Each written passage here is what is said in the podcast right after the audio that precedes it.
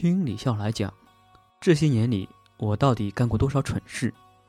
来自新生大学，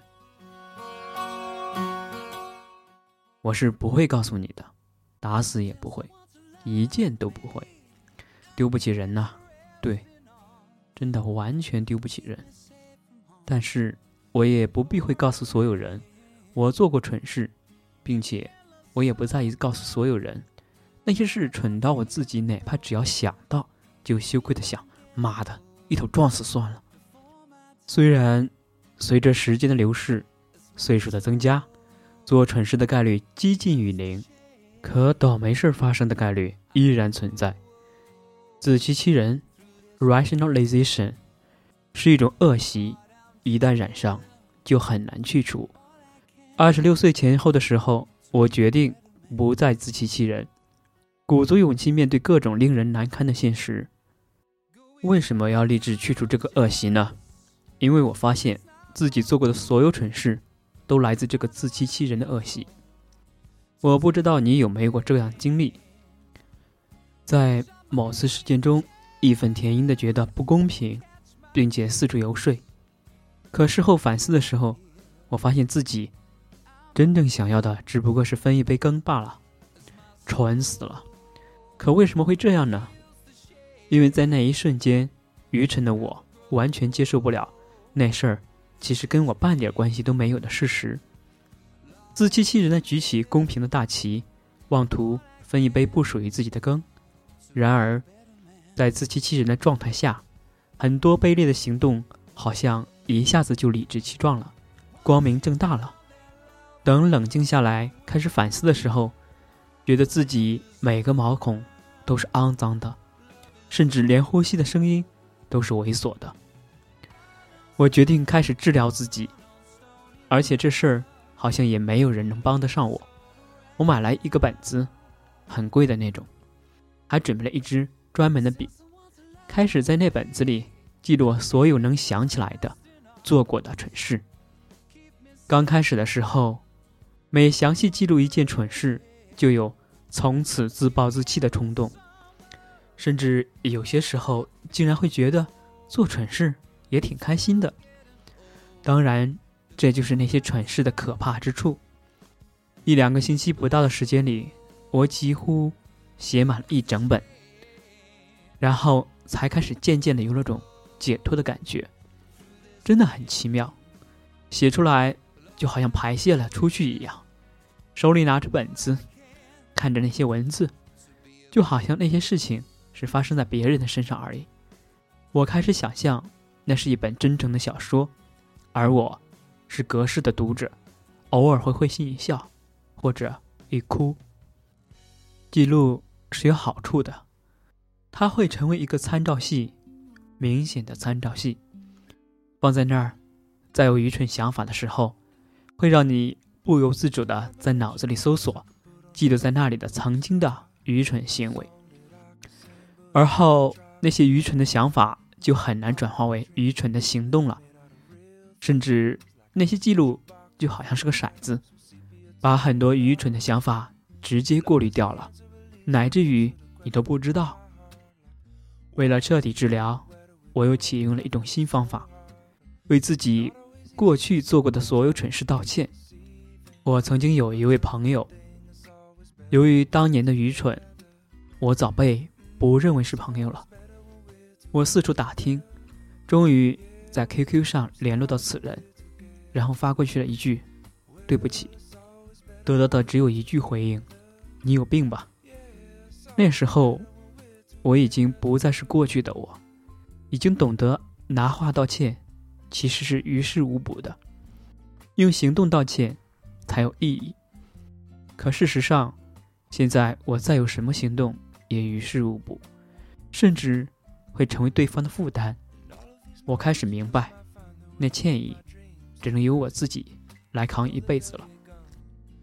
Live with it，这是我在电影里听到的最震撼心灵的台词。是啊，很多事最终就留在那儿，好啊，坏啊，不重要。重要的是，他们挥之不去。一辈子都将与你相伴。我用了好几年的时间，才渐渐的感觉到自己干净了一些，清爽了一些，也因此感觉自己真的重生了。那几年过后，我开始变得宽容起来，真正的宽容，因为我自己是走出来的人呐。那自欺欺人，就像是个牢笼，何止牢笼啊，干脆是个 panopticon。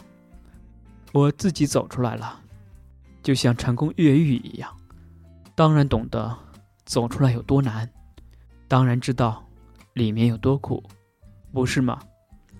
这里解释一下，panopticon 是圆形监狱的意思，又称作环形监狱、全景监狱。是一种监狱的设计方式，设计者是英国哲学家杰里米·边沁，于1785年提出。四周的环形建筑分隔成一个个球室，球室的一端面向外界，用于采光；另一端面向中间，一座用于监视的高塔。这样，这座高塔中的监视人员可以时刻监视到任何一间球室，而球室中的犯人。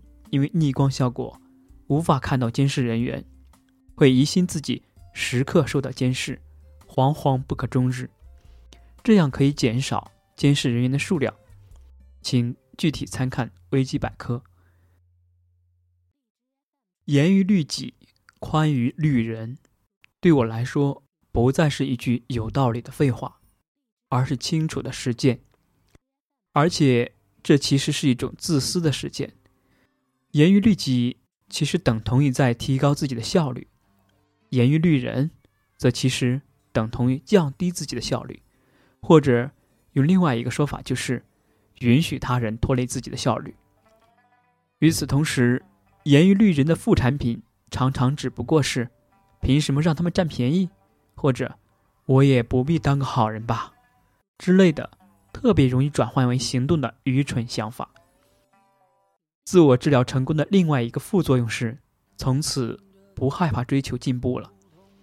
这才是最大的意外收获啊！我开始真正理解那句话：年轻的时候做了蠢事是正常的，何止正常啊，简直必然。每个人在成长过程中都会做一些这样或者那样的蠢事，关键在于一个人是否能够成长到可以承担那些责任。修复那些错误的地步，大多数人不能。许多年后，读到 Carol Dweck 教授的理论，心有戚戚焉。他认为人对能力和智力的看法分为两种：self theories, their role in motivation, personality, and development. 1999. Entity will 实体论，incremental will。渐进论，实体论者相信能力和智力都是固定的，或者至少是有固定上限的；而渐进论者知道能力和智力都是逐步积累获得的，甚至是没有上限的。这两种观念带来的差异无法想象的巨大。不信，你跟那些讨厌鸡汤的人随便聊聊，你就会发现他们相信智商是遗传的。他们最常见的说法是：“我可没那个天分。”当我读到这个理论的时候，我确实理解这两种观念造成的巨大差异，因为我自己并非天生是一个渐进论者，我曾经骨子里是，或者起码部分是实体论者，我是通过挣扎才变成渐进论者的。于是，我深知实体论者固有的病疾——自欺欺人。既然自己的能力无法提高，可又要面对能力的差异以及那差异带来的、造成的更多方面的更大差异，于是只能自欺欺人，否则就是活都活不下去的那种地步。进而产生的另外一个惊喜是，从此我不再容易自卑，因为我开始猜那些我所敬佩、仰慕的人也一样的吧，他们年轻的时候。也一样做过不少蠢事吧？他们也跟我一样做了蠢事，不好意思说出去而已吧。于是，我剔除了一个可能产生副作用的幻觉，看到那些貌似完美的人，就产生自卑心理，觉得自己永远不可能做到那个样子。我猜，其实不是的，没有人是最完美的，没有人不曾做过蠢事。即便有一天在某方面成功，也要永远面对自己曾经做过的蠢事啊，也要 live with it，扛一辈子。某种意义上，自信和自负其实是分不清楚的。但那次治疗之后，我开始明白，人要有自信，但应该是对自己的未来有自信，而对现在的自己、对过去的自己，自信、自负、自卑，其实都是无意义的。要现实才对，错了就是错了，蠢了。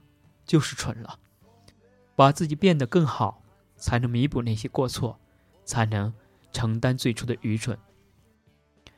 还有另外一个惊喜呢，我开始意识到，抢占道德制高点是特愚蠢的事情。对的就是对的，错的就是错的，好的就是好的，坏的就是坏的。事实判断并不会因为你是否占据了道德制高点而发生变化。人们抢占道德制高点，只不过是被自欺欺人的心理所左右。我开始不怕被人们用道德的理由指责我了，我甚至开始懒得争辩。他们说他们的，我做我的；他们舒服他们的，我舒服我自己的。其实可以互不干涉，只不过是他们以为他们的干涉有用而已。我要像之前那样，一不小心。就真的被他们干涉了，那才不划算呢。又过了很久很久，我发现这真的是惊喜连连的事情，因为最终我开始体会到，高品质生活完全从停止自欺欺人开始。读到这里，你理解了吧？我把那次治疗自己的过程称为重生，是不是一点都不过分？这些年来。我写过很多类似的文字，我知道我的文字结结实实的改变了一些人，甚至是超乎他们自己想象的改变。我只是不知道这些人是谁而已，最终也没必要知道，因为事实上，每一个改变都是主动的，而不是被动的。读了我的文字就变了，要么原来就有这种基因，要么就是后来自己努力了。跟我是有一点关系，但肯定没有想象的那么大。不过想想还是挺高兴的，这绝对是真的。我也有了一个爱人在身边，我爸和我妈。分享完毕。如果您正使用喜马拉雅进行收听，欢迎进行转发、评论或者打赏。原文内容请访问公众号“新生大学”。